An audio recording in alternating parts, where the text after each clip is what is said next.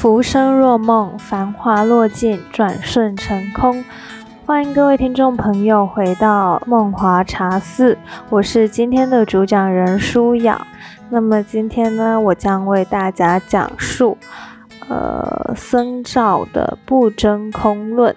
那么在进入不真空论以前呢，我想先就僧肇的生平还有前情提要稍微概述一下。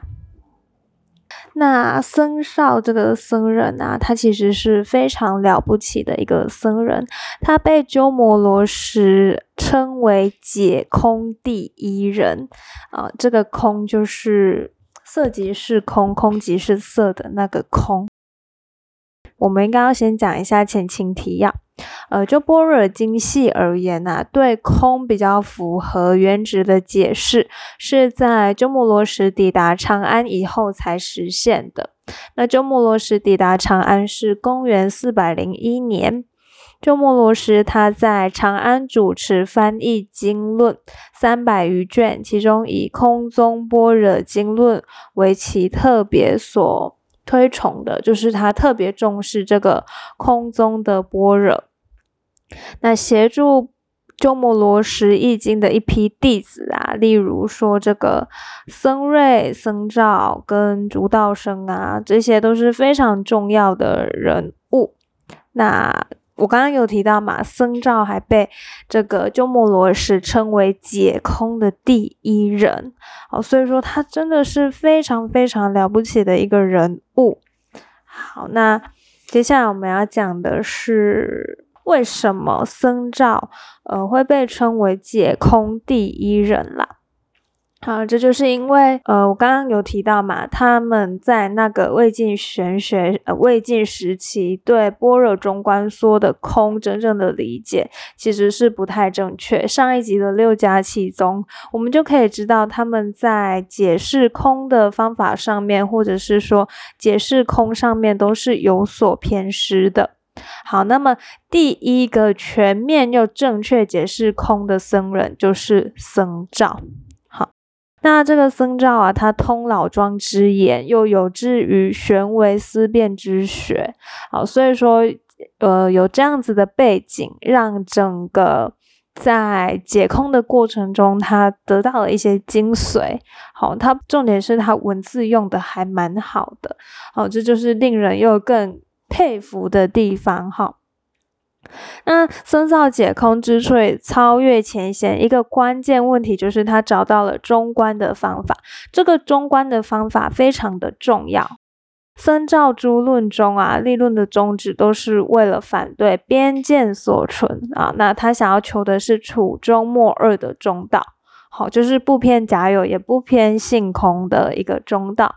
他以极动而求静论不迁之理，认为迁跟不迁别无二致，不落两边。好，那他想要的是一个圆融真俗的中道观。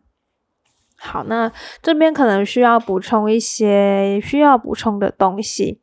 呃，僧肇他其实有很多呃理论。那包括这个般若无知论，还有讨论运动观的物不迁论，讨论空观的不真空论。那这个不真空论是本集非常非常重要的一个探讨的问题点。那后人把这些论啊，般若无知论、不真空论啊、物不迁论，把它集结为造论。那大家要记清楚的是。僧肇他的文字非常的优美，而且他对空的解释是呃非常全面、整全又正确的。好，那我们这里嗯补充一个东西哈，呃，刚刚有提到呃僧肇解这个空的方法就是呃反对边见所存，求得处中末二的中道。呃，例如他在。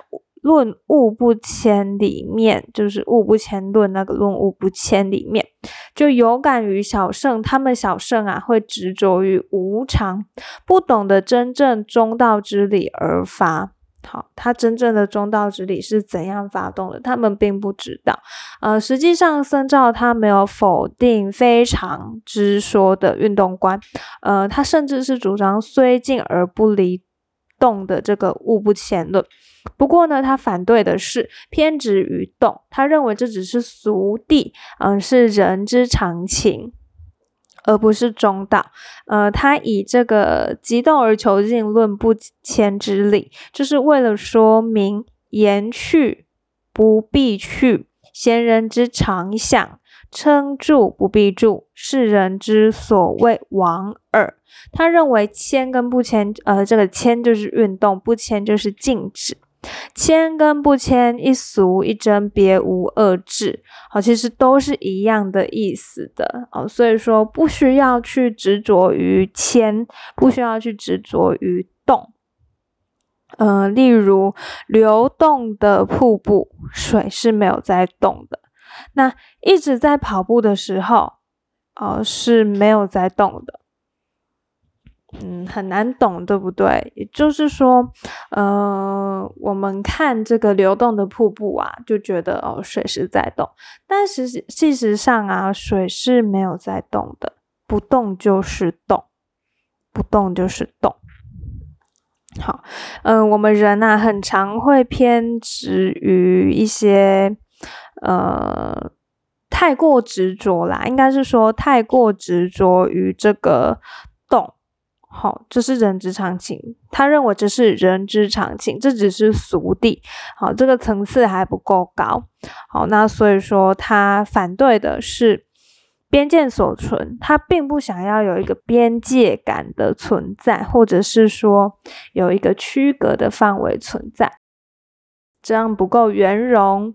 好的，那我再看一下，那接下来就是比较重要的地方了。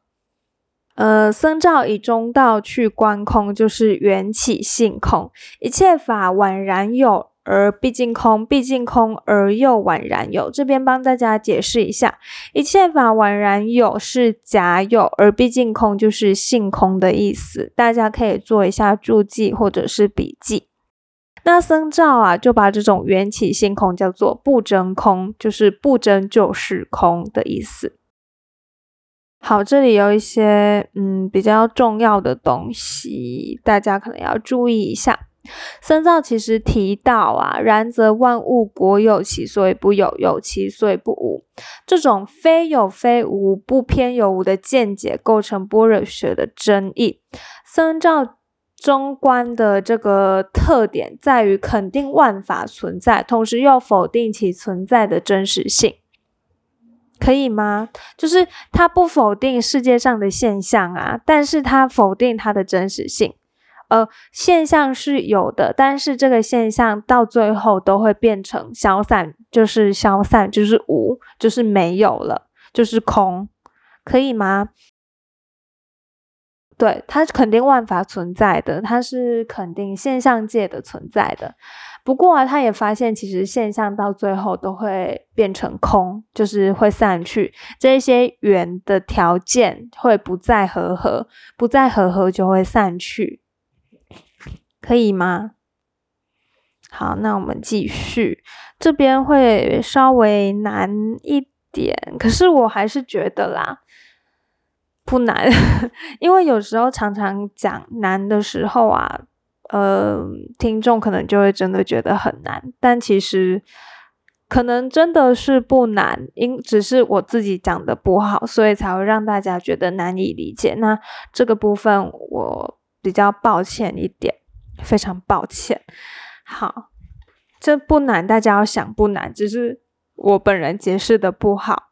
好，如如果大家有兴趣，可以再多参考一些呃哲学、佛学的书籍，那会对这个僧肇的不真空论，还有物不迁论跟这个般若无知论有更深入的了解。